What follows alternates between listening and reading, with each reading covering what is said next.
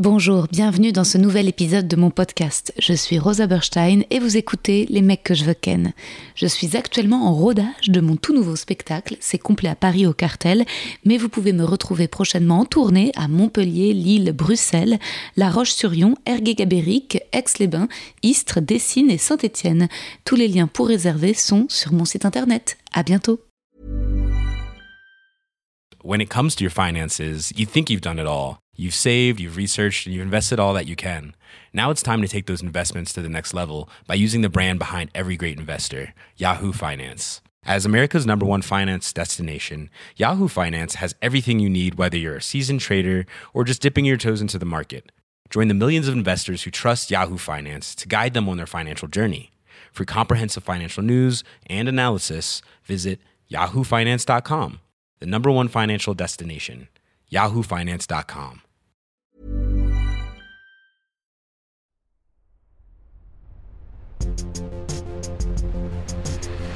Les mecs, les mecs, les mecs que je veux ken.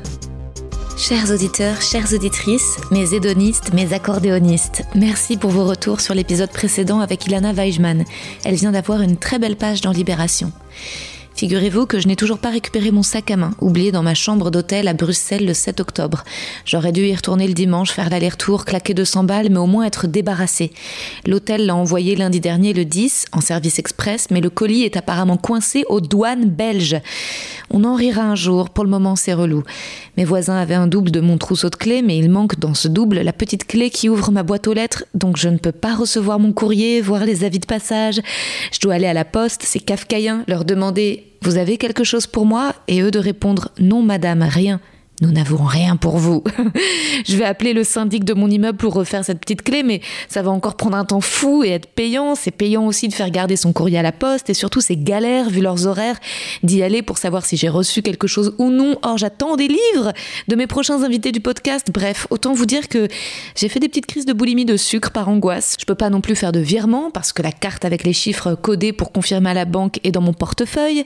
Je me débrouille avec Apple Pay, Lydia et PayPal, mais bon, j'ai plus ma carte pour la salle de sport, pour l'UGC, je vais pas toutes les refaire. J'ai pas le temps et c'est souvent payant, mine de rien, comme la Navigo, et tout est comme ça. Voilà, j'avais aussi dans mon sac à main mes écouteurs d'iPhone, j'ai plus de musique dans le métro, dans la rue, ça me manque trop. Puis tout bêtement, en fait, j'aimais mon sac à main, voilà, qui composait mon style. J'avais dedans un beau petit rouge à lèvres. Bref, finira-t-il par revenir ce sac à main? Je ne sais pas. Ma consolation, outre le sucre, c'est vous. C'est mon spectacle, le podcast. Samedi dernier, une spectatrice m'a déposé des fleurs à la nouvelle scène avec un petit mot pour me dire que j'étais sa Sarah Franchement, j'en chialerais. On me demande souvent quels sont tes podcasts préférés, Rosa? Et je cite mes références, des podcasts d'humoristes américains, ceux de Sarah Silverman, Marc Maron, et la liste est longue. Donc je suis coupée par un non, mais ton podcast français préféré. Ah et vous connaissez peut-être alors ma réponse. Mon podcast français préféré n'est pas un podcast d'humoriste, c'est un podcast sur la métacognition pour penser par soi-même. Il s'agit de Méta de choc, tenu par Elisabeth Fetty, que j'ai l'honneur de recevoir aujourd'hui. C'est un crossover à la fois totalement inattendu et qui pourtant fait sens, vu mon obsession depuis toujours pour les sectes. J'en parle dans mon livre, le chapitre L'attirance pour les gourous, en décrivant le comportement d'une coach de théâtre qui avait une très forte emprise sur moi phénomène qui a pu se reproduire, hélas. Dans Méta de choc, Elisabeth donne la parole à des gens sortis d'une croyance emprisonnante, car elle-même a su se délivrer des siennes. Je sors cet épisode en deux parties car le témoignage d'Elisabeth est long et poignant. Je ne veux pas que vous perdiez une miette. Dans cette première partie, j'interroge Elisabeth sur son enfance, sa foi catholique à l'adolescence, ses premières rencontres amoureuses.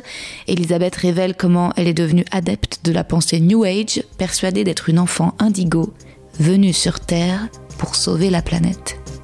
Bonne écoute. Ah, les backups au cas où. Ouais, bah je écoute. fais pas ça, moi. Ouais, c'est vrai, tu fais jamais ça. euh.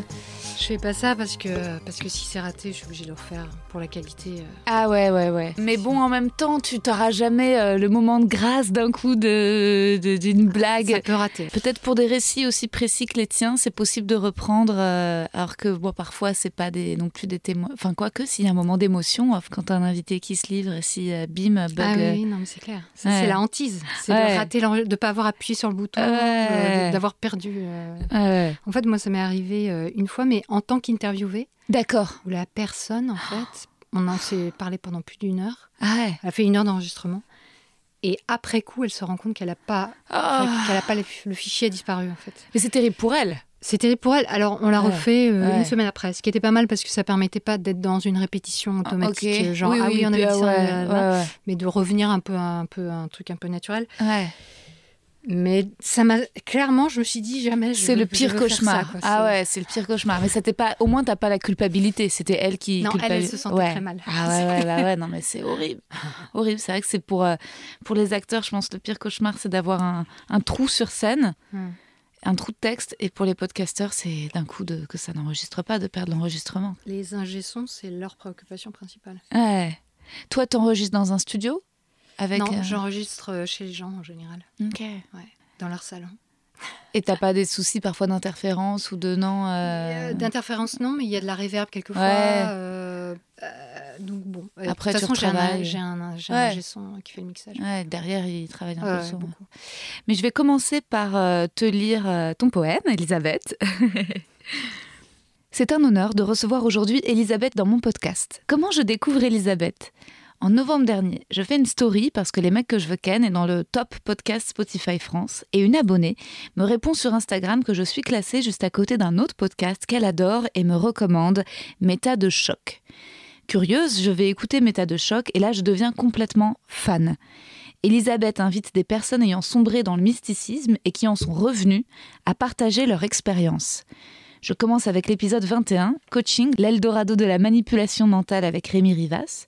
Je suis incroyablement soulagée à l'écoute de cet épisode que mon scepticisme soit partagé. Dans mon milieu d'artiste, les dérives spirituelles vont bon train et j'ai moi-même souffert de l'emprise de coach. Mais les comédiennes se biberonnent au développement personnel, elles ne font pas seulement du yoga bikram extrême, elles ont des chamans, et c'est difficile pour moi de critiquer ces pratiques sans passer pour quelqu'un de fermé. Or, grâce à Méta de choc, je comprends pourquoi je suis fermée et j'apprends à aimer ma résistance à tout ce qui découlerait de la pensée New Age. Au fil des mois, j'écoute passionnément d'autres séries.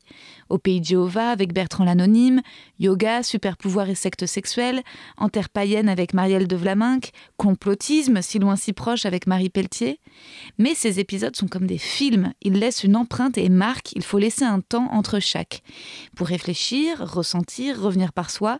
Je suis donc heureuse de n'avoir pas à ce jour tout écouté de Méta de choc, je me réjouis qu'il me reste des pépites. Elisabeth, je sais que tu as été invitée partout, Combini, Cosette, Society, mais je te remercie mille fois d'accepter de venir dans mon podcast pour nous parler de toi, de la raison et du cœur, des chemins qui t'ont mené au podcast, à mettre le doute au premier plan dans la vie. Merci. Ah ben, merci à toi pour ce joli texte, ça fait plaisir. C'est tout à fait sincère. et alors, est-ce qu'on peut commencer par euh, toi, Elisabeth? Est-ce que tu te souviens des toutes premières croyances que tu as eues enfant? Est-ce que, par exemple, tu croyais au Père Noël? Sans doute. Tu te souviens plus?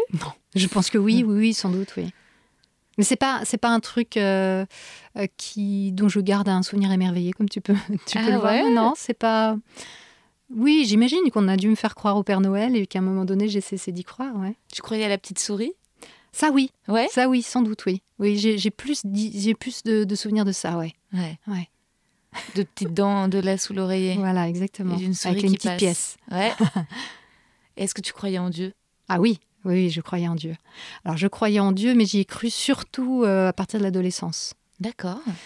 Euh, moi, je, je- pour situer le cadre, en fait, euh, je viens d'une famille. Mes parents n'étaient pas spécialement croyants et pas du tout pratiquants. En revanche, j'ai une famille plus, plus élargie, euh, une cousinade, donc les tantes, qui étaient pour certains très très croyants et, et qui avaient vraiment des principes très Catholiques. Très catholiques. Euh, et euh, catholiques bourgeois, euh, genre il faut que tout le monde, toutes les familles doivent avoir cinq enfants. Donc ça, c'est, par exemple, j'ai des cousins et cousines qui, qui ont cinq ou six enfants chacun. Donc moi, j'étais très impressionnée par mes cousins parce qu'ils étaient plus âgés que moi et que je les aimais beaucoup. Et, euh, et donc, j'ai adhéré à, à leurs croyances religieuses. Euh, donc, à partir de l'adolescence, il y a un autre facteur aussi, c'est que j'étais assez perdue et euh, je cherchais des repères. Et j'avais vraiment besoin, comme j'étais, j'avais vraiment une grande instabilité, je pense, intérieure. J'avais besoin d'une sorte d'exosquelette, tu vois, qui me tienne debout. Et, et donc, je me suis vraiment beaucoup intéressée à partir de mes 15 ans à la religion, à tel point que à 15 ans, tu vois, j'ai même fait j'ai pris des vacances dans, chez des cathos traditionnalistes. Ah oui? Ouais. Euh, j'adorais l'idée de me mettre à genoux, de prier pendant des heures, euh, tu vois, tu vois, de faire des trucs un peu euh, qui où tu le sens passer, quoi, tu vois. Tu le sens hmm. passer, tu, tu sens que voilà, que tu es en train d'accomplir un truc. Alors, une transe, non. Je, je, je, dois dire que je ressentais pas grand-chose, mais Par contre, euh, il y avait une sorte de but, d'objectif, parce qu'il y, a un idéal très fort hein, dans le traditionnalisme. Il y a une pureté, il y, a un, engagement, et puis il y a beaucoup de rituels. La messe en latin, tu vois, les trucs comme ça, c'est plus d'efforts quelque part. Ça marque plus euh, l'engagement, on va dire, que, mmh. d'aller tout simplement euh, à la messe le dimanche et puis de faire. de, faire les choses de manière plus banale, on va dire. Là, il y a un côté un peu plus à part et, plus. Ouais, je pense que ça, ça force l'engagement. étais baptisée? Oui, j'étais baptisée, j'ai fait ma première communion, ma, ma profession de foi, ma confirmation. Donc hmm. euh, non, j'étais j'étais quand même euh, ouais, ouais. à Paris? Alors moi, je suis euh, née à Paris, mais j'ai vécu assez rapidement, à partir de mes deux ans, en banlieue parisienne, à côté de Versailles. Je peux te demander le métier qu'ils faisaient? Oui, bien sûr. Alors mes parents, ils étaient tous les deux entrepreneurs. Ils avaient une entreprise, une petite entreprise du bâtiment. Donc ils vendaient du chauffage. Euh, et, donc, moi, j'ai vécu toute ma vie euh, d'enfance, adolescence avec des parents qui bossaient beaucoup, beaucoup, beaucoup. Euh, et qui essaient de, maintenir cette petite PME. voilà, à flot. À flot. mais pour te situer le cadre, parce que c'est un peu baroque, comme il y avait cette histoire dans la famille de mon père, en fait, de, de, très catholique, etc. Et puis, il y avait aussi une une volonté, une sorte de fantasme de l'aristocratie. Ah. Et alors, ce qui fait que euh, je vous vois mes parents. D'accord. Donc t'imagines, la fille qui habite en banlieue parisienne, qui a ses parents qui sont chauffagistes, mais qui les vous voit. C'est pas mal comme mix. Ah ouais, c'est génial. voilà. C'est génial. Euh, donc euh, voilà, c'est un mix. Je dirais que socialement, c'est la petite bourgeoisie. Euh, mais qui aurait qui essaye, qui essaye tu vois, d'atteindre, euh, d'atteindre quelque chose euh, d'un peu plus grandiose. Hmm. Et tes parents, eux, ils étaient croyants, mais euh, toi, tu dirais pas plus que ça. Ils m'ont jamais dit qu'ils étaient croyants. D'accord, Donc, euh, je pense que pour eux, la religion, c'était pas. En fait, je pense que ça les agaçait, euh, ça les intéressait pas, ils allaient pas à la messe. Par contre, s'il y avait des, des, rendez-vous familiaux, des mariages, des trucs, ils n'étaient pas en train de. Tu vois, ils n'étaient pas athées, ils n'étaient pas en train de dire non, c'est ridicule, ça sert à rien. Hmm. mais c'était pas une préoccupation pour eux, quoi. Et ils nous ont pas du tout éduqués là-dedans. Euh, tu t'es pas confessé enfant Ah si. J'ai jamais été à l'église juste avec mes parents, mais euh, socialement, ils m'avaient mis à l'aumônerie. Euh, du coup, j'avais été au JMJ. du coup, j'avais été, je sais plus dans quelle ville où il y a une abbaye, et puis pour faire ma, ma confirmation, je sais pas quoi. Et dans ce cadre-là, tu te confessais Oui, donc c'était une sorte de, si tu veux, de, c'était plus social en fait que qu'une réelle conviction de leur part. D'accord. Plus une sorte d'appartenance euh, parce, parce que les autres le faisaient et, que, pourquoi pas finalement euh, éduquer à une religion culturellement. Euh, voilà, ils avaient ce fonctionnement-là. Et toi, tu as des souvenirs de, de te confesser C'était quelque chose euh, qui te faisait du bien ou c'était quelque chose qui non. te... Non, pas du tout. Euh, la, confession, je ne savais jamais quoi dire. Ça m'est pas arrivé très souvent. Hein. Hmm. Ça m'est pas arrivé très souvent. C'était lors d'événements comme des sorties euh, encadrées par, par le diocèse, tu vois, des trucs comme ça. Mais tu savais pas quoi confesser. Mais attends, qu'est-ce que tu voulais que je 12 dise, ans, quoi, tu vois Alors du coup, ben, tu inventes un truc, tu dis une connerie, puis le prêtre en plus en face, je pense qu'il n'était pas, pas dupe, tu vois, genre j'ai menti. Ouais, ok, super. Hmm. Enfin. Non, non, ça, me, quand j'étais petite, ça ne m'affectait pas, ça ne m'intéressait pas spécialement. Euh. Enfin, je le faisais comme un circuit, si tu veux. Fallait le faire. C'était, ça faisait partie du circuit, mais j'étais pas spécialement euh, motivée euh, jusqu'à ces fameux 15 ans où, j'y ai trouvé, voilà, où ça venait de moi et j'y ai trouvé une structure que j'ai vite quitté en fait euh, ces traditionnalistes parce que ce qui m'a choqué et je suis moi-même étonnée de cette réaction que j'avais à l'époque, c'est que euh, et qui me ressemble bien finalement malgré tout, euh, même si aujourd'hui je n'irai plus m'agenouiller pour prendre l'hostie. J'avais, j'étais donc dans un groupe d'ados et il y avait vraiment une surveillance euh, très très forte des encadrants par rapport aux ados. Il était hors de question qu'il y ait du flirt, etc., etc. Et il y avait un garçon qui était euh, manifestement amoureux de moi et on m'avait prise entre quatre yeux moi. Alors je sais pas si on l'avait pris aussi lui entre quatre yeux ou pas, mais en gros qu'il fallait que quelque part que tu ne le provoques pas. Exactement, que je que je ne sois pas euh, que je fasse attention ce qu'il ne soit pas amoureux de moi, comme si j'étais moi-même la, responsable de, de cette situation. Euh, et, ça m'avait mise mal à l'aise. Et, surtout, une fois, on avait eu des cours sur la preuve de l'existence de Dieu, je me souviens à l'époque. Parce que mm. ça, c'est un grand thème du traditionnalisme catholique. Euh, et il y avait des réflexions du style non, euh, c'est pas bien d'être euh, d'écouter de la musique dans le métro avec des écouteurs de Walkman, avec un Walkman. Mmh. Ah, parce que ça, on est dans les années 80 là. Hein. Attention. Hein. Euh, j'avais un Walkman moi aussi. Hein. Ouais, d'accord. Avant le premier iPod, tu sais. Ah, d'accord, moi j'ai jamais eu d'iPod. Oh. et donc. donc ça, ça t'avait. Et, et, et, là, je m'étais dit, mais et, là, je, je, les ai provoqués. Je leur ai dit, mais pourquoi? Ah oui, parce qu'ils disaient, il faut pas c'est pas bien d'écouter du hard rock ah.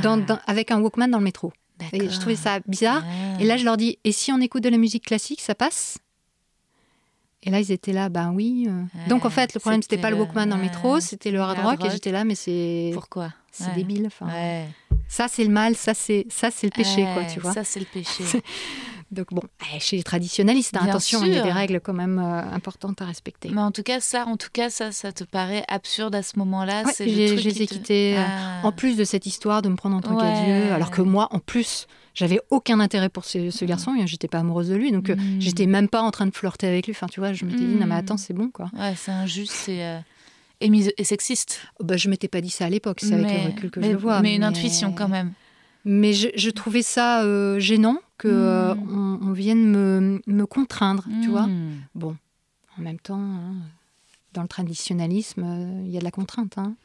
Ouais, mais en tout cas, donc tu résistes à ce moment-là, euh, tu as 15 ans, tu, et ensuite c'est le lycée. Tu dirais à cette période que tu es athée? Ah non, alors j'ai pas été athée et je ne suis toujours pas athée. D'accord. Et je, je, je n'ai pas été athée euh, du tout. Euh, je suis passée de traditionnaliste à charismatique. Donc là, c'est Jésus revient avec la guitare. Ok. Voilà. Plus fun. Avec des trucs de trance, euh, tu vois, genre, je sais pas, l'esprit entre en moi, etc. je ne suis pas restée très longtemps non plus. Et puis après, j'ai rencontré une nana dont je suis tombée amoureuse. On s'est mhm. installé, on a vécu ensemble pendant sept ans. Et bah, au moment où j'ai décidé qu'il allait se passer un truc entre nous, je me suis dit là, il y a un petit hiatus quand même. Ça va pas coller avec la religion catholique. J'avais bien vu que, en tout cas dans mon entourage et à l'époque, mhm. euh, ben les cathos, euh, pour euh, pour eux, les homos, c'était clairement des pervers, des gens qui avaient un problème et, que et qu'ils n'étaient pas les bienvenus. Alors, je me suis quand même posé beaucoup de questions. Ça me posait vraiment problème parce que moi, j'avais aussi ce même idéal bourgeois, avoir cinq enfants, me marier, etc. Donc, me dire tout à coup que j'allais coucher avec une nana ça a piqué, quoi. Tu hmm. vois, là, je me suis dit, il y a vraiment un souci. J'étais, j'étais vraiment mal. Hmm. Et je me suis dit, mais non, en fait, j'ai envie. j'ai quitté le catholicisme. D'accord. Et euh, donc, euh, cette jeune femme, tu la rencontres jeune? Donc, tu as quel âge? Alors, euh, je la rencontre à 19 ans. 19 ans. À ce moment-là, tu es dans Jesus, un truc religieux, mais chantant. On s'est rencontrés chez les scouts. Ah, ah chez les scouts. On était chef toutes les deux. D'accord. C'est bien pour former les couples. Et, ah bah ouais, c'est incroyable. Donc elle aussi croyante. Donc vous êtes toutes les deux, euh, dans, donc à ce moment-là, euh, pratiquantes, mais dans un truc plus joyeux. Euh, c'est ça, de, la religion en tout cas. Mhm. Et elle était, ouais, elle était catho, ouais. Ouais, mhm. c'est une histoire très sérieuse, donc qui dure plusieurs années.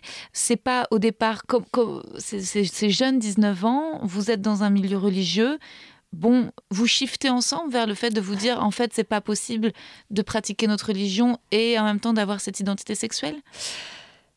Euh, On n'en a pas discuté comme ça. Euh, c'était vraiment une réflexion personnelle. D'accord. Euh, je, me suis dit, là, je vais coucher avec cette fille. Si je couche avec cette fille, je renonce à la religion catholique car je ne veux pas être le vilain petit canard ou la nana qu'on veut remettre sur le droit chemin. Et je ne veux pas non plus être dans une communauté qui ne m'accepte pas telle que je suis dans mes décisions. donc voilà, elle en fait, on est resté croyantes toutes les deux. Je, ne pourrais pas te dire exactement comment ça s'est passé pour elle par rapport à la religion, par rapport à ça. Je pense qu'elle était plus, moins catégorique que moi. Euh, hmm. Elle, elle avait conscience bien avant moi euh, qu'elle était attirée par moi, qu'elle était euh, attirée par les nanas en général d'ailleurs. elle était beaucoup moins naïve que moi. Et, on s'est côtoyés quand même pendant deux ans en étant meilleure amie et en se tripotant plus ou moins avant de passer à l'acte. Donc. Hmm. Euh, pour moi, si tu veux, ça a été un très long parcours de prise de conscience, vraiment. C'est là que je vois l'inhibition que j'avais par rapport à tout ça, où j'étais pas capable de le voir, mais ça correspond à un cadre social qui était très différent d'aujourd'hui aussi. Alors qu'elle avait euh, beaucoup plus conscience, en fait, hein, de, tout ça. Elle voyait l'ambivalence, mais quelque part, elle ménageait la chèvre et le chou.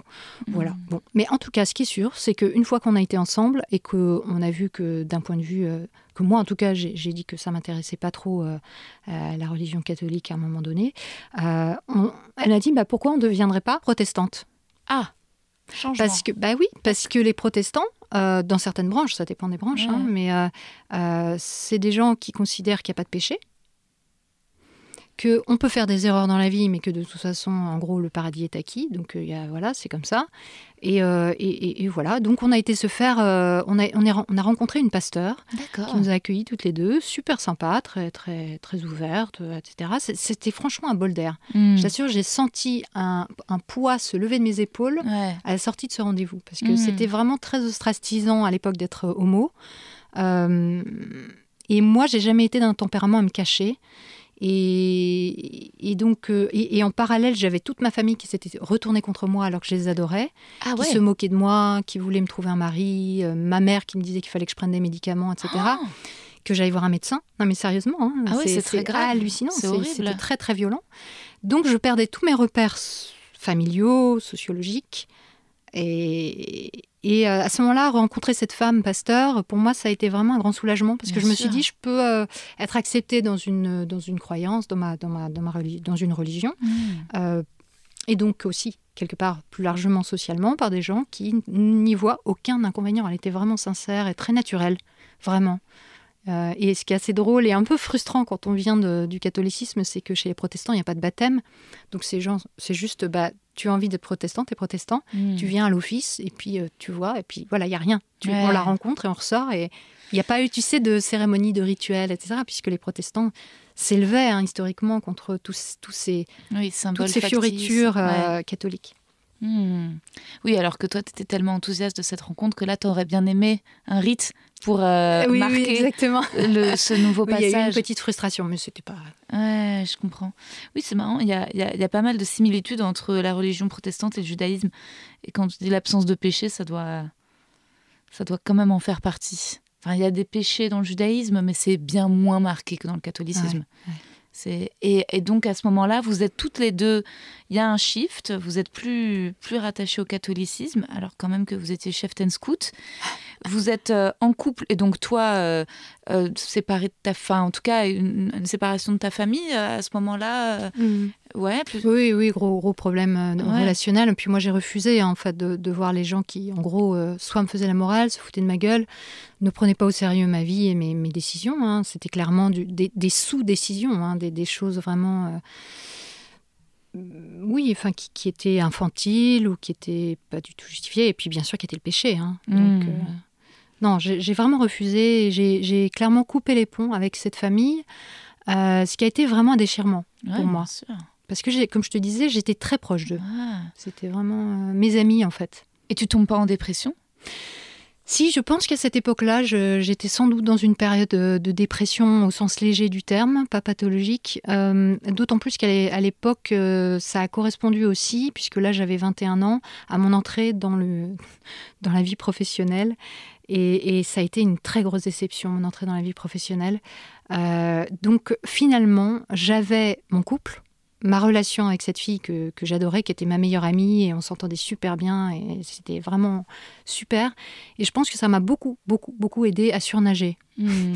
Donc, euh, Pourquoi déception de, Le milieu professionnel, tu es déçue Pourquoi? Je suis déçue parce que toute mon enfance, en fait, j'ai eu une enfance assez solitaire. J'étais souvent j'étais pas du tout un bouc émissaire, mais j'étais vraiment à côté. J'étais mmh. pas du tout insérée, j'avais pas beaucoup d'amis, j'en avais souvent, euh, certaines années, je n'avais pas d'amis. Donc euh, j'étais beaucoup seule. Euh, et je n'arrivais pas oui, à m'intégrer, à, être en accord avec les groupes de filles ou même je jouais en plus j'avais j'étais assez garçon manqué donc je jouais quand même avec les garçons donc ça c'était sympa mais je m'intègre et je m'intègre toujours pas dans les groupes et les communautés. C'est pas mon truc. Et donc euh, les groupes de copains, de copines, tout ça, c'est pas du tout, du tout euh, ce que j'avais. Euh, ça m'intéressait pas et voilà. donc il y avait une certaine solitude et je me disais il y a cet écart entre moi et les autres.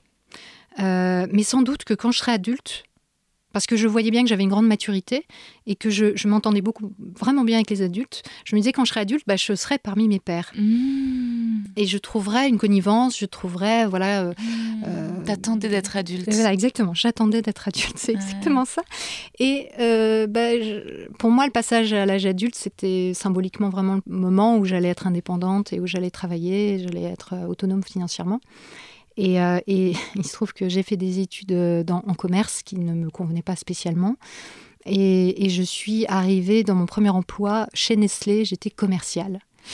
Donc j'étais avec ma voiture et j'allais euh, de supermarché en hypermarché de la région normande pour aller placer des yaourts.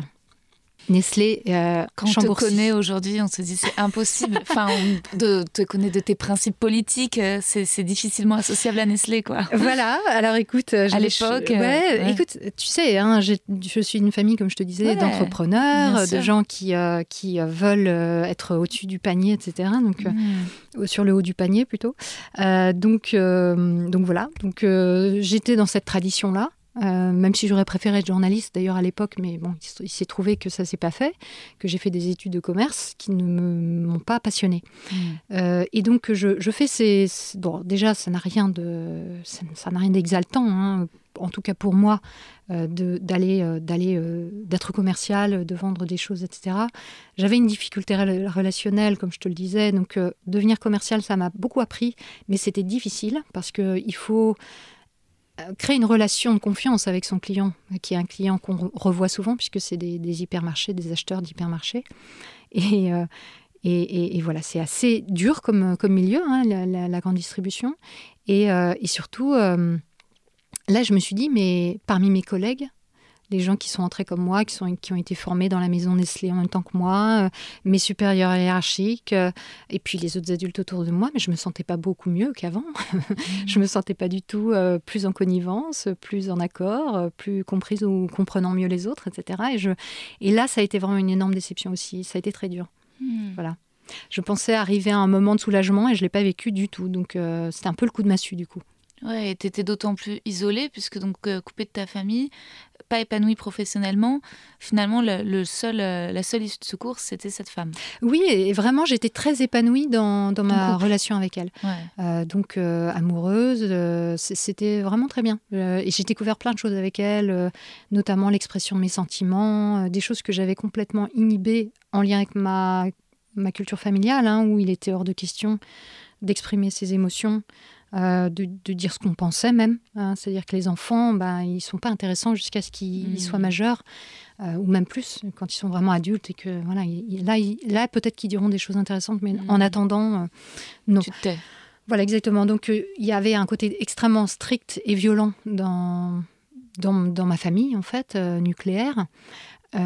violence physique et morale, puisque on était battu à coups de fouet, hein, donc euh, c'était c'était assez violent. Mais moi, ce qui m'a le plus fait mal, euh, je dirais à l'époque, c'était plutôt ce, fait qu'on ne pouvait pas s'exprimer. Et, euh, et, donc ça, pour moi, c'était une violence morale qui qui a eu des répercussions très très très longtemps dans ma vie et qui a contribué au fait que j'arrivais pas à communiquer avec les gens à l'école et plus tard j'étais vraiment à côté de la plaque parce que comme je ne me connaissais pas puisque je ne nommais pas mes émotions, je ne pouvais pas les exprimer et qu'elles m'étaient interdites, qu'il fallait que je me conforme en fait, c'était ça l'objectif. En tout cas, c'est ça que je ressentais, on va dire, si on veut être, hmm. essayer d'être le plus juste possible vis-à-vis de mes parents qui ont fait sans doute le mieux qu'ils ont pu. en tout cas, moi, j'ai essayé de, de, me conformer à ce que je pensais qu'ils voulaient de moi. Euh, ce qu'ils attendaient de moi. Donc euh, pendant très longtemps, il y a eu beaucoup d'inhibition euh, de, ce que je pouvais ressentir. Et donc cette femme avec qui j'ai vécu 7 ans, elle m'a vraiment apporté ça parce qu'elle elle, m'a tout de suite posé des questions sur mais qu'est-ce que tu aimes dans la vie, qu'est-ce que, qu'est-ce que tu ressens? et j'étais incapable de lui répondre. Ça te donne le niveau du truc. quoi. Est-ce que tu as des frères et sœurs? Ouais, j'ai un frère. Lui aussi plus jeune que moi. Ouais, ouais. Bon, lui, il a été envoyé en pension. Euh, donc c'était pas super sympa euh, non plus. Mais euh, par contre, récemment, il m'a dit, ça m'a frappé parce que je me suis dit, tiens, c'est étonnant. Qui... Enfin, je m'y attendais pas. Il m'a dit, mais tu sais, quand je suis partie en internat, il est parti assez jeune. Il, avait, il était en CE1, je crois. Non.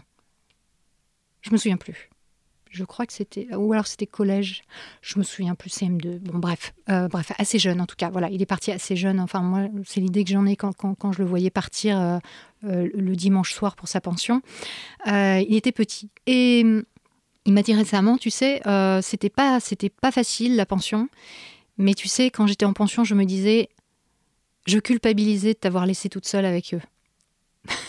ah ouais, carrément. Donc, euh, bon. Ouais, effectivement, non, non, c'était, c'était pas facile. Hein. C'était pas ah. facile.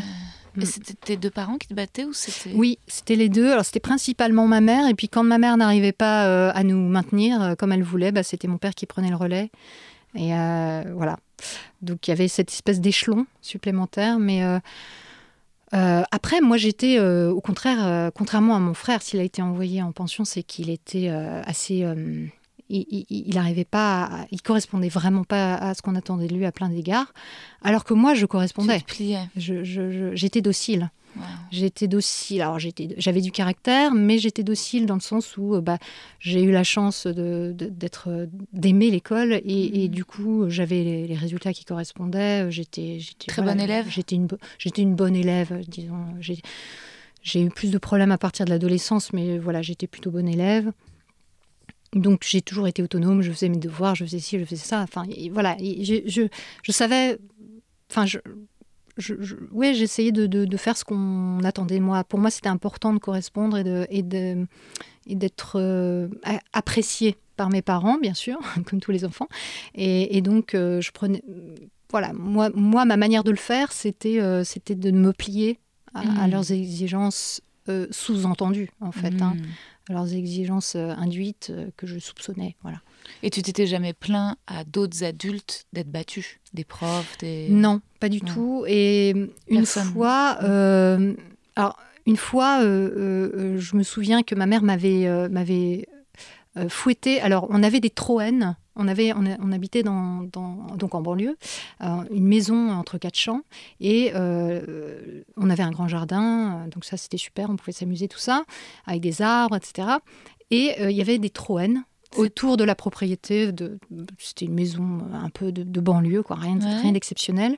avec les troènes, c'est des, tu sais, c'est des haies d'arbres. Ah d'accord, je savais pas. C'est une, c'est un arbre. Un troène est un arbre. Et c'est un arbre assez particulier qui, qui, est, qui est souvent utilisé pour faire des haies. Parce que c'est des branches fines, uh-huh. multiples, avec plein de petits feuillages. tu vois? Voilà. Et euh, ma mère prenait en fait euh, donc c'est là le côté, tu vois, tu dis, il y a un côté sadique, quoi. Elle prenait devant nous euh, une, tige de troène, une, petite branche, donc c'est fin, ça fait maximum un centimètre, plutôt la moitié d'un centimètre, tu vois, comme, comme épaisseur. Et elle l'effeuillait elle enlevait toutes les feuilles, elle enlevait les petites branches, etc. Et elle en faisait une espèce de, de, comment, de, cravache, en fait, tu vois. Et une fois, je me souviens que... Euh, elle m'avait fouetté, euh, c'était en été, et, euh, j'étais sans doute, j'étais, je sais pas, en maillot de bain sur la balançoire. Elle m'avait fouetté, et donc là, il y avait des marques, quoi. Ah Clairement, il y avait des marques. Et le lendemain, en allant à l'école, elle m'a dit Bon, tu en parles à personne. Hein.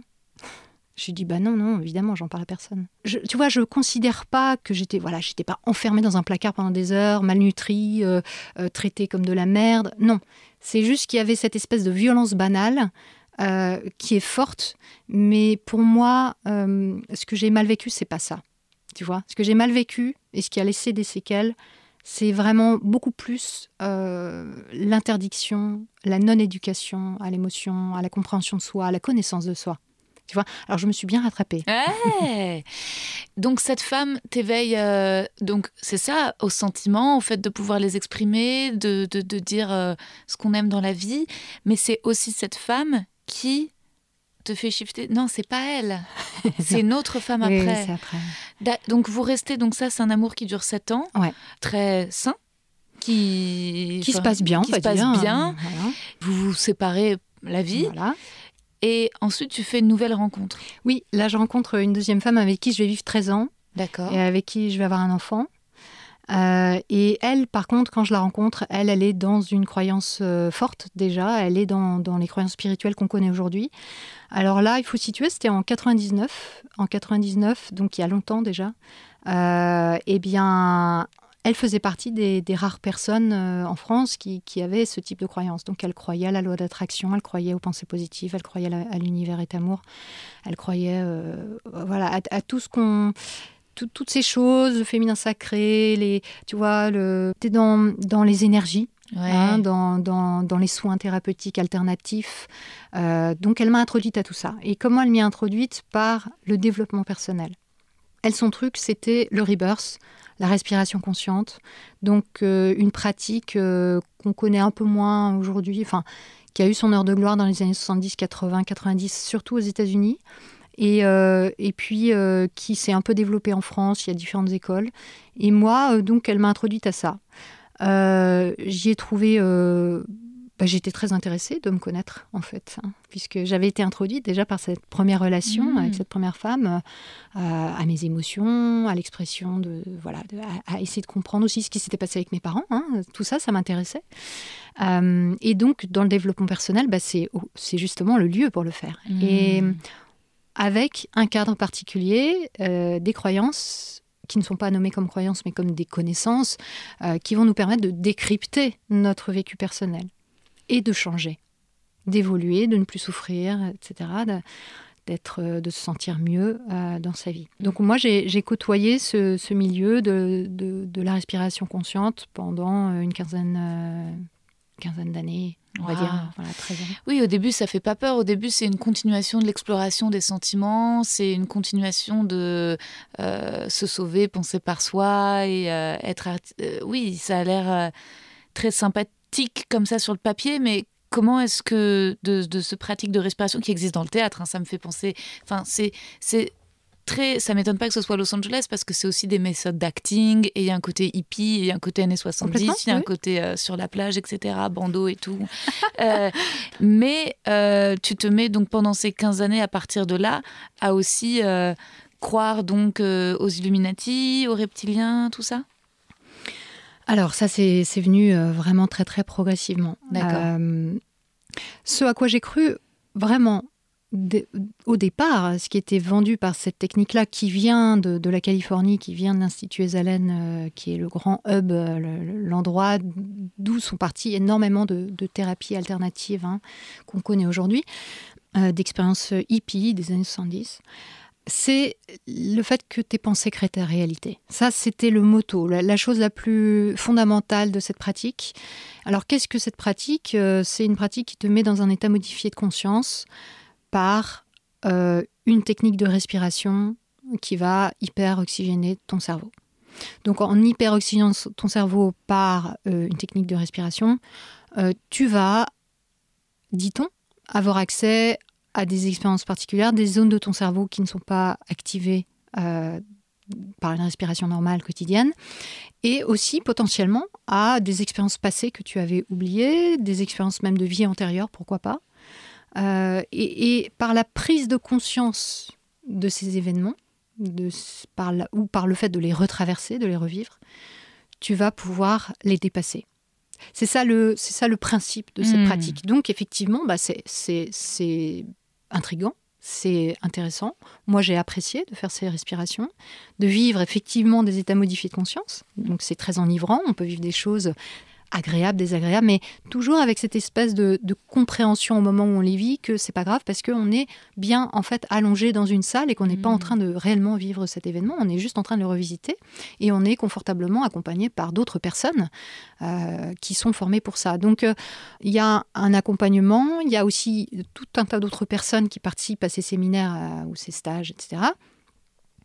Et finalement, dans ce cadre-là, moi, j'apprends à, communiquer avec les autres, j'apprends à être à l'écoute de moi euh, dans, dans, des circonstances euh, hors du commun, dans des circonstances hors du quotidien.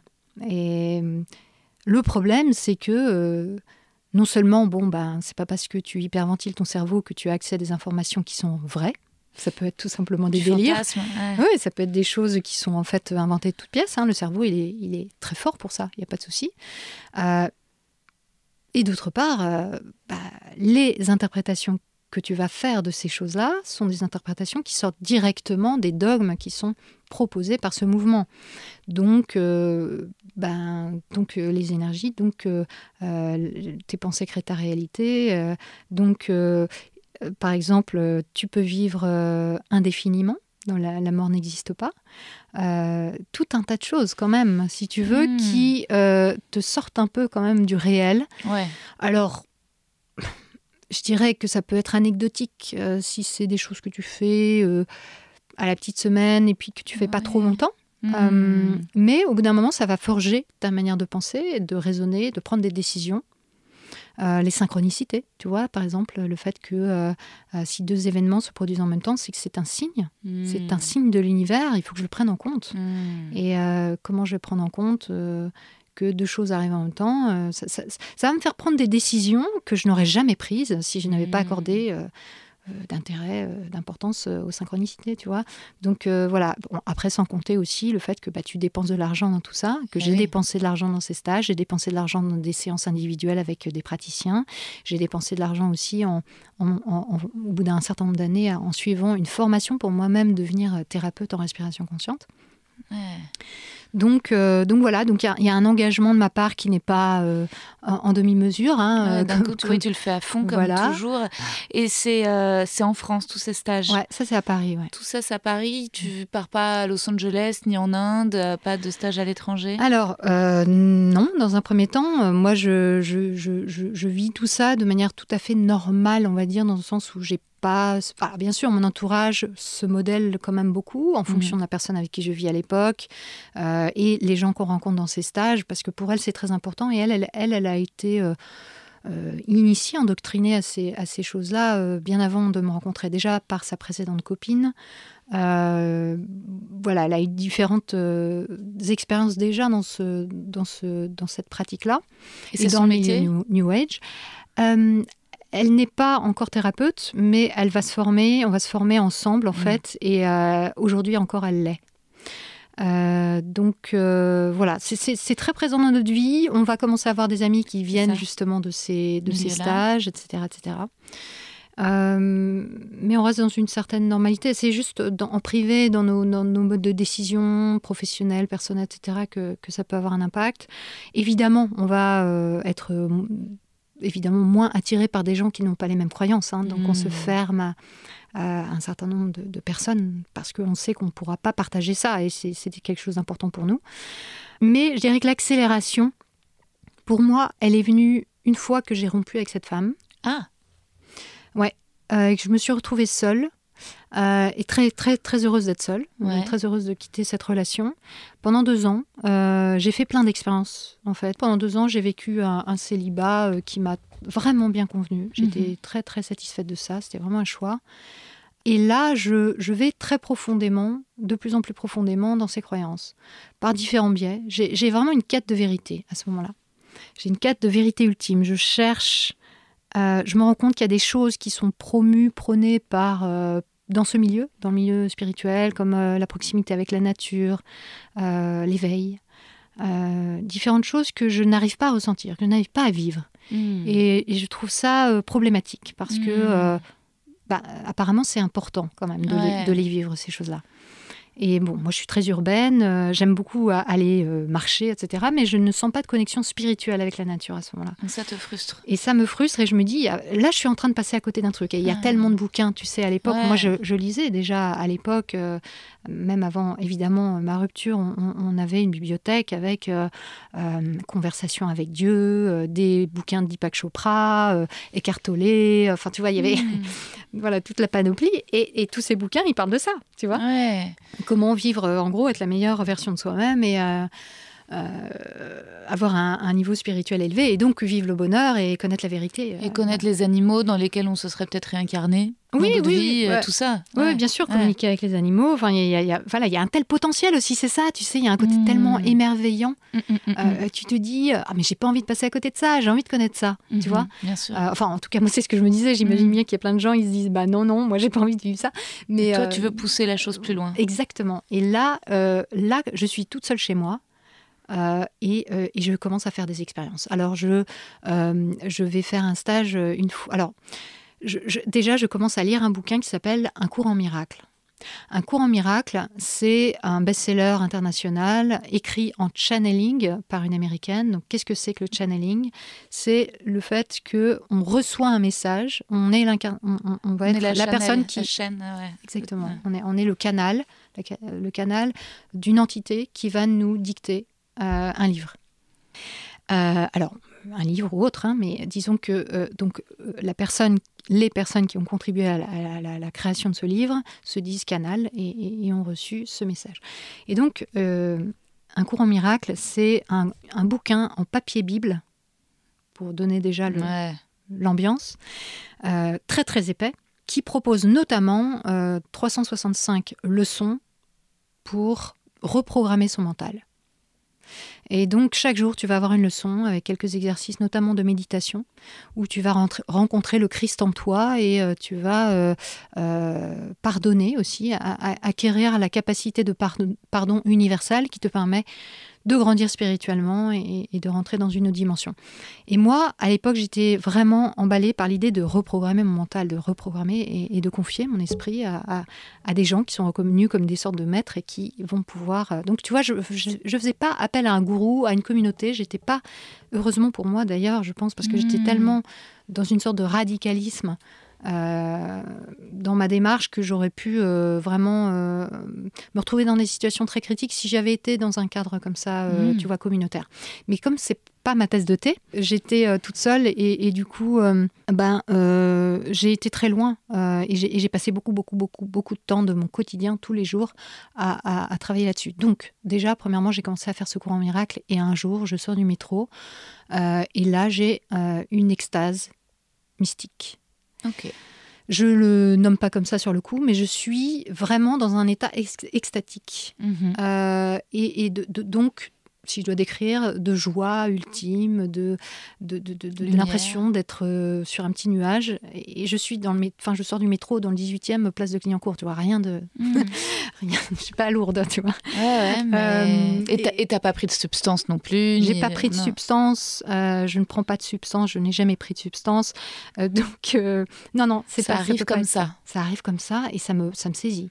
Et pendant, je sais pas, bien deux heures, je suis dans cet état que je maintiens parce qu'il est tellement agréable et tellement, tu vois, j'aurais pu en sortir en, en, faisant un truc et, je, note sur le papier des choses, mais en écrivant, en fait, je me, je rentre dans une, je re-rentre dans la réalité et au bout de deux heures, je sors de cet état. Et là, je me dis, waouh, extraordinaire. Enfin, je suis devenue moi-même réceptacle et canal, réceptacle et canal. Euh, je me suis dit. Euh, que là, j'avais vécu une union avec le grand tout. Ouais, c'est ça que je me suis dit je me suis dit que j'avais vécu une expérience extraordinaire, en deux hmm. mots. Et euh, j'étais très heureuse de ça. Et surtout que c'est un sentiment de joie que j'ai vécu. C'est vraiment un sentiment de plénitude intense, une grande intensité. Là-dessus, quelques semaines ou mois après, je m'inscris à un stage euh, pour, euh, enfin pas un stage d'ailleurs, une après-midi de marche dans la forêt de Fontainebleau avec un chaman druide, un druide. Et tu manges à ce moment-là, tu t'alimentes normalement. Ça peut pas être des états causés par l'anémie? Oui, je mange normalement. D'accord. mais effectivement, c'est une bonne question, parce que c'est, l'alimentation est très importante hein, dans, ce type de, d'état modifié. Mais je pense que la, méditation et puis cet état, tu vois, de concentration permanent sur, cette, sur cet objectif a, à jouer. Euh, c'est ce que tu cherchais. Après, je ne peux pas dire que ce soit ça qui l'ait causé, hmm. euh, uniquement en tout cas, parce que euh, ça reste inexpliqué pour moi. C'est n'est hmm. pas quelque chose que je peux ni décrire précisément, ni expliquer. donc, je, voilà, je, je, reste dans. Et quelque part, ça ne me dérange pas du tout de ne pas savoir. Hein. Je, je, ne hmm. cherche pas d'interprétation particulière là-dessus. Mais à l'époque, évidemment, je me jette dessus avec des interprétations je me dis là, je suis en communication avec le grand tout. Je, suis désignée. Je suis non, même pas. Je suis ah. un. Je suis un avec le monde. Je vis, je vis ce qui est prêché là. Je vis, tu vois, ce que les gens annoncent dans les bouquins. Ce que tu vois, ah. je suis en train de vivre ce que je voulais vivre. Ouais, c'est ça. Voilà. T'es une bonne disciple? T'as pas de délire mégalo à ce moment-là? Euh, Si, quand même, euh, assez rapidement, je me dis, bon, bah là, effectivement, euh, j'ai un pouvoir. Mais attends, attends la suite. Parce que je me retrouve dans cette forêt de Fontainebleau avec ce druide.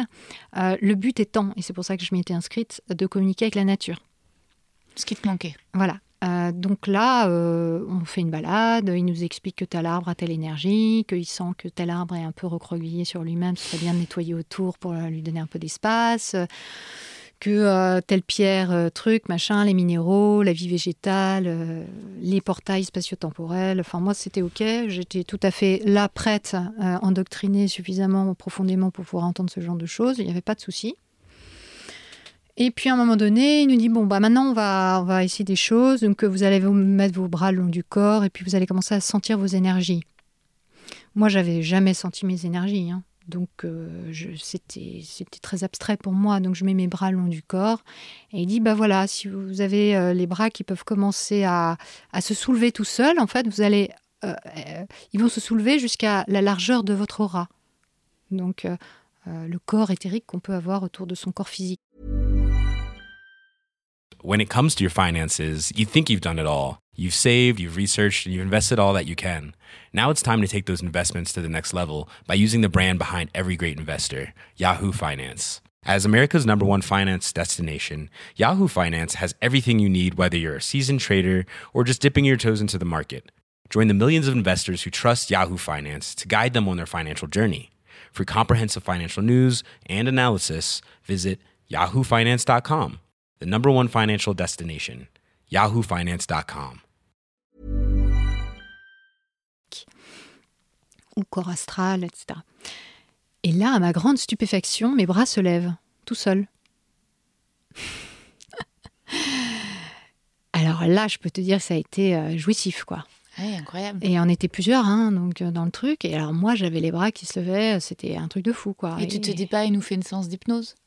Ah, je me dis rien du tout. J'ai aucun sens critique de rien. J'ai zéro esprit critique. Je te dis c'est génial. Moi, je ne, je ne souhaite que croire. je ne souhaite que croire. Mais c'est vrai, je, je, voulais. Et puis en plus, tu, tu, tu, vois que ça fonctionne. C'est-à-dire que tu es à ce stage sur un endroit où ça n'a pas encore eu lieu et ça se produit. Donc c'est génial à ce moment-là. Exactement. Mais c'est juste une preuve. Pour moi, c'est clairement de la preuve hmm. solide. J'ai zéro éducation à l'esprit critique hein, dans ma famille ou, hmm. ou, à l'école ou quoi que ce soit. Donc, euh, ou dans mon entourage. Je, je découvre bien plus plus tard, hmm. l'esprit critique, euh, la pensée critique, etc. Tes bras se soulèvent Mes bras se soulèvent et ils montent euh, même très fort. Euh, hmm.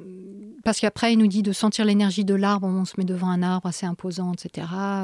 comme on peut en trouver dans la forêt de Fontainebleau. Et puis là, je, là, il nous dit bon, maintenant vous vous projetez sur. Vous, vous, vous, allez, vos bras vont se lever à la hauteur de, de l'énergie de cet arbre. Et là, mes bras se lèvent à la verticale. Euh, quasiment. Donc, euh, je, je, et je sens, et je sens que mes mains sont poussées, en fait. Hein. Je sens mmh. que mes bras sont poussés par, par une force, en fait, hein, qui se lève.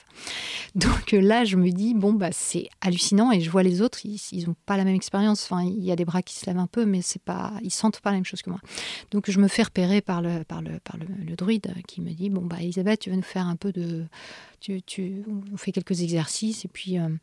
machine, elle a mal à la gorge, vas-y, mets ta main devant sa gorge, parce qu'il était guérisseur aussi, etc. Donc, euh, et euh, envoie de l'énergie. Donc projette mentalement, euh, projette de l'énergie par ta main. Et donc je commence à faire ça. Et, donc quelque part pour moi ça a été une initiation à cette technique-là qui était étrangère hein, à la respiration consciente, qui n'a rien à voir avec tout ça. Le magnétisme. voilà, exactement, une introduction au magnétisme. Et j'ai senti, à partir de ce jour-là, les énergies dans mes mains. Et, j'ai senti l'énergie euh, de l'aura, etc., etc., etc. Et je suis partie vraiment en roue libre. À partir de là, pendant quelques mois, j'étais à fond. J'étais à fond, je faisais plein d'exercices chez moi, je me fixais plein d'objectifs, euh, j'essayais de réduire les énergies négatives, je sentais les énergies négatives, les énergies positives, je faisais plein, plein d'exercices, plein de choses. Et euh, je faisais beaucoup de méditation. Je m'étais euh, fait initier à la méditation vipassana. J'avais fait le stage des 10 jours dont on parle dans l'émission sur le yoga. Euh, et j'avais aussi ressenti beaucoup de, beaucoup de choses extraordinaires dans mon corps, etc., euh, etc. Bref, vraiment des choses, tu sais, des choses physiques. Euh, et, et, à mmh, l'époque, alors aujourd'hui, j'ai beaucoup de recul par rapport à ça, parce que je, je, je sais maintenant, et je ne savais pas à l'époque, qu'on peut ressentir des choses physiques, et c'est pas pour autant qu'elles ont une cause qui n'est pas interne. Bien sûr. Bien sûr, dit-elle. enfin, enfin, après, c'est d'autres croyances, mais l'inconscient est puissant. Oui, alors il y a effectivement la suggestion personnelle, l'autosuggestion, l'inconscient et tout un tas de choses euh, sont, euh, sont extrêmement puissantes. Et il y a beaucoup de recherches scientifiques là-dessus, d'ailleurs, qui, qui, montrent à quel point on peut faire ou faire faire des choses. Euh, c'est extraordinaire. c'est très impressionnant ce qu'on peut voir dans certaines expériences scientifiques. Et à l'époque, moi, j'avais zéro idée de tout ça. Donc, euh, donc voilà. Donc tu testes tes pouvoirs sur des patients?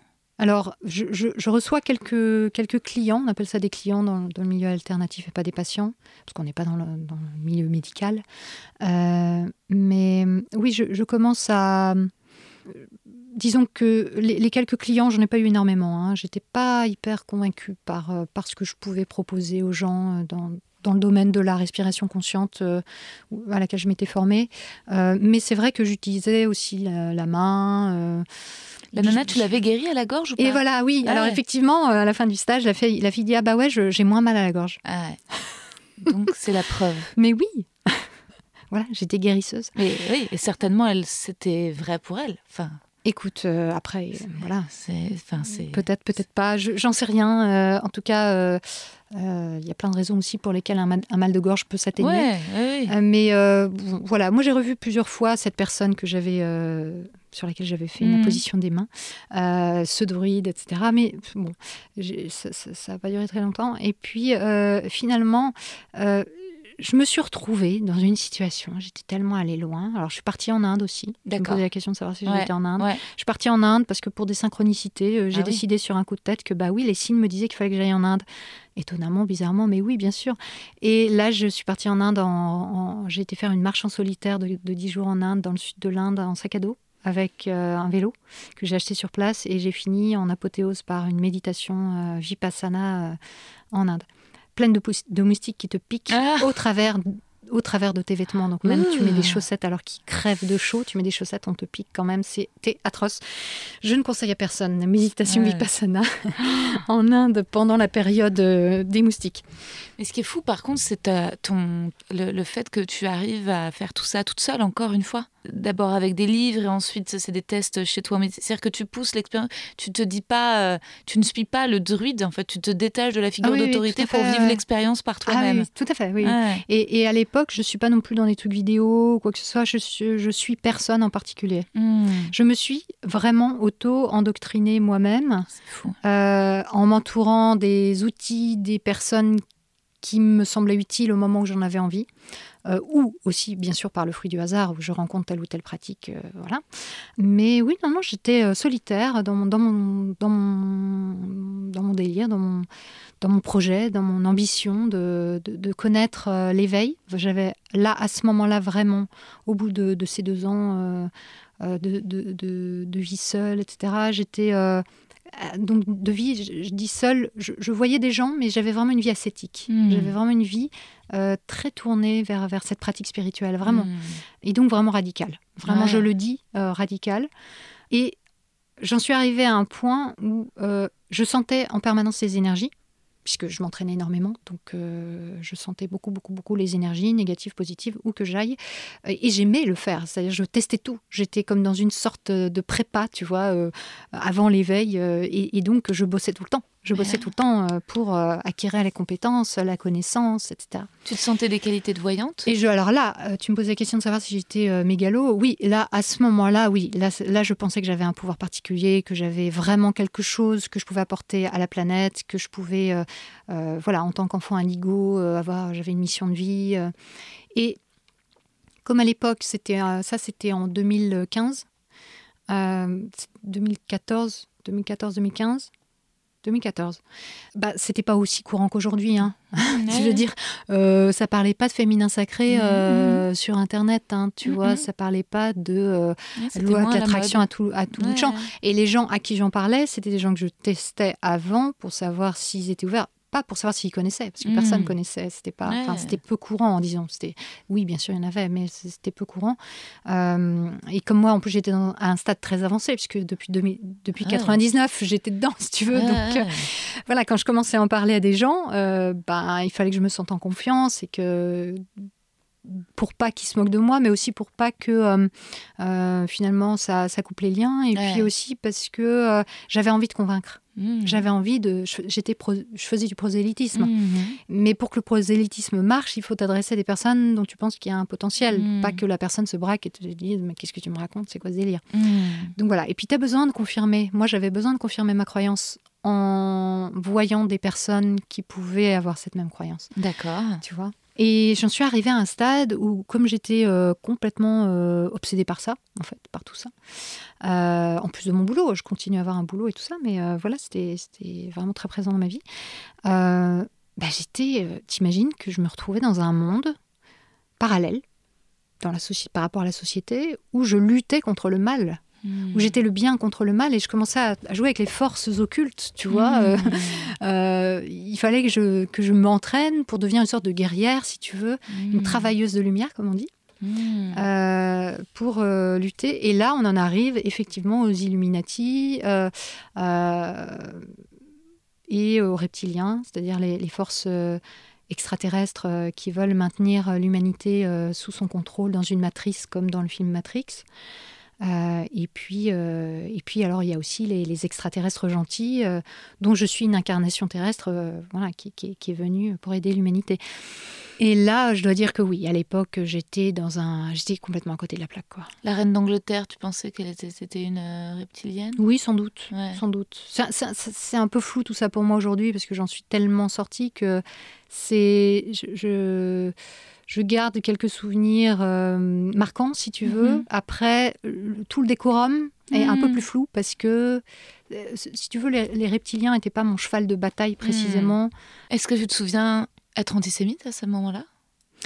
Alors j'étais je pense, j'avais des considérations qui étaient antisémites, mais je ne me considérais pas comme antisémite et je ne pense pas que je l'étais vraiment. Euh, disons que j'avais des réflexions qui pouvaient l'être du style euh, les Rothschild euh, sont, font partie des Illuminati, et donc potentiellement peuvent être en fait gouvernés par les reptiliens.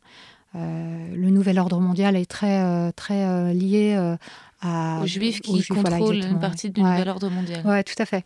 Bon, après ça c'était vraiment pas euh, central dans mes croyances, mais par contre c'est ça fait partie du des meubles, tu vois, ça fait ça fait partie du.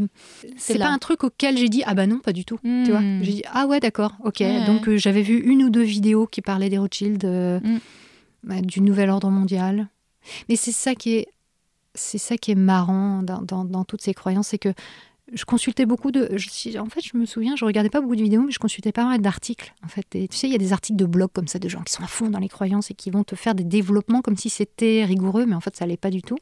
Et il y avait notamment un blog, un mec qui avait un blog sur le nouvel ordre mondial, et j'avais commencé à lire pas mal de ces articles. Et au bout d'un moment, je me suis dit, mais ça n'a je comprends rien. Enfin, c'est très flou, je comprends rien son truc. Et, il fait des pages et des pages et des pages et des pages de blog comme s'il avait une connaissance sur le nouvel ordre mondial. Moi, je cherchais des connaissances. Je cherchais des, tu vois, des sortes de preuves, des sortes de, compréhension, etc.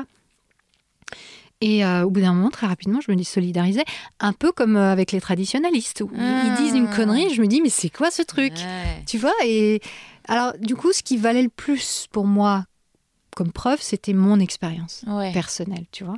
Ton extase, parfois. Oui, oui. Ah oui, j'étais clairement, je me, je me mettais, je provoquais des états d'extase. un, peu, tu sais, comme les gens qui vivent des trans par le mmh. chamanisme et qui arrivent à un moment donné à les provoquer de manière assez, assez facile, assez systématique. ils arrivent à se mettre dans cet état d'esprit qui les met dans un état de transe. Parce qu'ils ont pratiqué, parce qu'une fois qu'on l'a vécu, c'est finalement, c'est plus facile d'y retourner, de le refaire, de le reproduire. Et moi, je, je, je, je sentais mon corps euh, qui, qui, qui s'expansait, qui devenait de plus en plus large, qui euh, devenait grand comme la France, grand comme le, monde, grand comme l'univers, tu vois. Et, et, donc, avec un sentiment d'appartenance au monde, euh, d'appartenance à l'univers, au grand tout, etc., qui était... une joie, tu sais, qui te fait couler les larmes, quoi, tu vois. Mmh. Donc je pouvais reproduire ça tous les jours, tout le temps. Mais évidemment, j'avais conscience que de faire ça ne me permettait pas euh, de communiquer euh, normalement avec les gens. Hein. Donc il fallait que je mmh. redescende régulièrement sur Terre. Pour... Mais donc j'étais une sorte de junkie, si tu veux, de la spiritualité. Mais euh, la part objective, c'est qu'en effet, tu, à force de travail acharné, tu avais dû quand même être super forte dans le fait de méditer. Enfin, c'était. Ah je méditais deux heures par jour. C'est ça qui est. oui, c'est-à-dire que après la, phase délirante d'enfant indigo, mais avant la, la phase réelle, c'est que certainement que tu avais acquis un super pouvoir sur ta pensée. Enfin, pour sur, ma, sur ma pensée, certainement pas. Parce que ma euh, pensée, elle divaguait, si Sur tes pensées, pour pouvoir les contrôler, quand même. Parce que c'est ça, la méditation, c'est un moment de, choisir. Alors, sur mon attention, peut-être. Mais sur mes pensées, euh, j'ai généré des pensées. Euh, j'ai accordé de l'attention, surtout, à des pensées qui m'ont semblé intéressante alors qu'en fait c'était des pensées que j'aurais dû ignorer, qu'il y a tout un tas de choses qui nous passent par la tête. Mm. Moi j'accordais de l'attention à, certaines pensées euh, qui venaient consolider, renforcer mes croyances et euh, me rendre de, me faire aller de plus en plus profondément dans ces croyances si tu veux. Mm. donc je, je dirais absolument pas que j'ai réussi à contrôler mes pensées ou à, ou à les dompter ou quoi que ce soit. Je pense qu'au contraire je leur laissais le champ libre mm. et que je les je, je, j'offrais un terrain de jeu à mes pensées dans le, dans le concret, dans le réel. Et, mmh. ça, ça peut, devenir, euh, ça peut devenir dangereux, même pour la santé mentale, hein, parce que je pense que j'étais vraiment très, très limite. Hein, très, très, très limite. Et euh, quand même, au bout d'un moment, je me suis dit, mais Elisabeth, tu fais tout ça pour connaître l'éveil, pour connaître la vérité avec un grand V. Mmh. Tu veux, par ce biais-là, connaître la joie. Tu veux, par ce biais-là, être épanoui. Alors, c'est vrai que euh, tu, vis des expériences extraordinaires, euh, uniques, hors du commun, que personne d'autre ne vit, parce que toi, tu es un être exceptionnel. Mais cet être exceptionnel, il a de grands pouvoirs, donc de grandes responsabilités. et, euh, surtout, il est en contact permanent et quotidien avec les forces obscures. Et ça, c'est très chiant. Et ça, c'est pesant. Et ce sentiment de se sentir attaqué, en fait, euh, par des forces négatives qui ont vu que tu avais euh, Un pouvoir. une puissance. Euh, bah, c'est pas ça que je veux faire de ma vie en fait. Hmm. Je suis pas sortie du catholicisme, de cette dualité entre le bien et le mal que je, que je n'ai jamais, que je n'aimais pas, que je n'ai, que je hmm. n'ai plus aimé assez rapidement, pour me retrouver dans un même système duel où alors oui, je suis du côté du bien, mais je lutte hmm. tous les jours et je m'entraîne pour être une sorte de guerrière, travailleuse de lumière, mais j'ai pas envie de ça en fait. Tu veux dire que la parano te, aussi te bouffait? Ah oui, c'est parano, ouais. Parano. Tu peux pas aller dans certains coins, t'asseoir euh, dans, dans le métro parce qu'à cet endroit-là, tu sens qu'il y a une énergie négative, tu vois. Mmh. Ce genre de truc. Mmh. Euh, tu, tu, tu, vois un truc, tout à coup, un sticker dans la rue, euh, machin, tu vois un signe, mmh. tu, tu t'interprètes tout. C'est, tu voyais des morts, des fantômes? Non, par contre, je communiquais avec des extraterrestres. je communiquais avec des anges. Et euh, non, j'ai entendu des voix? Alors, j'ai jamais alors j'ai entendu une fois, une fois vraiment. Alors entendre des voix au sens euh, physique du terme, c'est-à-dire comme si quelqu'un te parlait, hein. mm. euh, ce qui est un signe de psychose en général. Hein. Mm. donc c'est, ça m'est arrivé une fois. Ça m'est arrivé une fois que j'entende qu'on m'appelle Elisabeth dans ma tête. Personne ne me l'a dit, mais je, l'ai entendu comme si on me l'avait dit. Mm. Et j'ai trouvé ça génial hein, à l'époque. Euh, mais, euh, mais là, avec le recul, je me dis quand même, bon, euh, là, je, je, ouais, je, pense que j'étais sur une pente dangereuses, vraiment dangereuses. Et alors, ça m'amène aussi à la réflexion de me dire, bah, une personne qui peut avoir un potentiel psychotique, ah ben, ça peut mal se terminer, quoi. C'est sûr. Et avec la, avec la certitude vraiment intime que j'avais de vivre quelque chose de vrai, quoi. Et la force à ce moment-là, heureusement, c'est que tu prends rien. Tu, tu fumes pas de drogue Non, moi j'ai jamais aimé et j'ai toujours eu peur en fait. Bah, Parce que avec ça, ça aurait pu être décuplé dans le fait d'être euh, d'être la vérité, euh, d'être choisi. Oui, d'ailleurs il y a plein de gens dans le New Age qui utilisent euh, des, des, drogues. Hein. Il y a maintenant beaucoup de. Alors il y a l'ayahuasca évidemment, qui est une drogue extrêmement dangereuse, hein, qui crée beaucoup de situations de psychose, voire de, de psychose qui s'installe.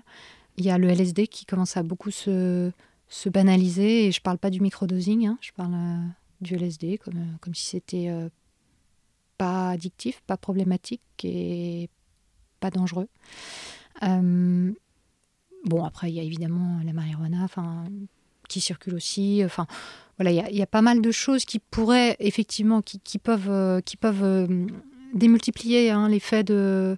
Moi, j'étais, j'étais, je pense vraiment, comment on pourrait dire, addict en français.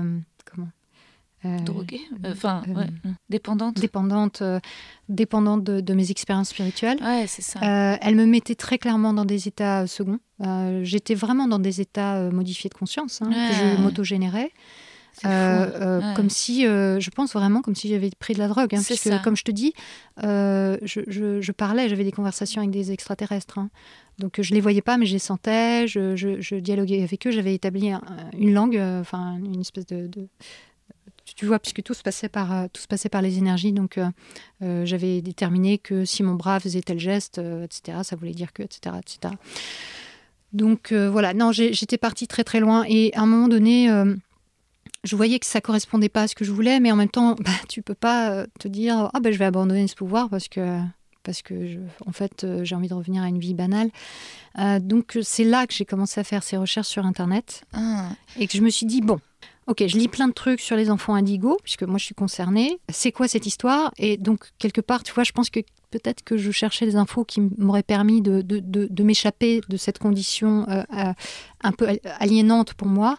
Euh, alors, aliénante objectivement, hein, quand je la décris là, mais que je ressentais aussi comme aliénante par rapport à, à toutes ces contraintes euh, que ça m'imposait euh, vis-à-vis des énergies négatives. Et du coup, euh, je, me documente sur Internet sur les enfants indigo parce qu'il y a plein de définitions différentes. il y a plein de missions de vie. Enfin, c'est très très vague à l'époque et ça l'est aussi encore plus aujourd'hui parce que maintenant il y a les enfants indigo, les enfants cristal, les enfants arc-en-ciel, les enfants ci ou ça. C'est sans fin. Et voilà, c'était la première partie de mon épisode avec Elisabeth Vetti. Dans le second volet qui sort lundi prochain, Elisabeth raconte comment ses recherches pour mieux se connaître en tant qu'enfant indigo lui ont permis de finalement sortir de sa croyance.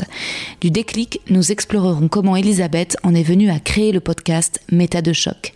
À très vite donc.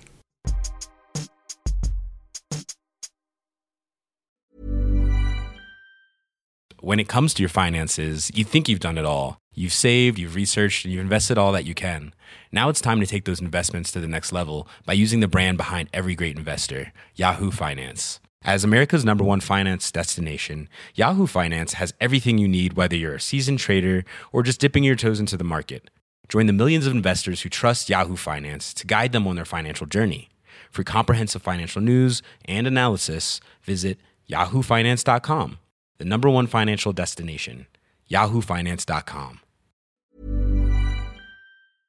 Vous avez aimé cet épisode? N'hésitez pas à le dire en faisant une petite story, en taguant mon compte et celui du podcast, at que je veux ken sur Insta. Vous pouvez également soutenir mon travail en venant voir mon spectacle, en lisant mon livre et en commentant sur YouTube les replays vidéo de mes chroniques sur France Inter. Je suis tous les mardis dans Zoom Zoom Zen. Merci, bisous.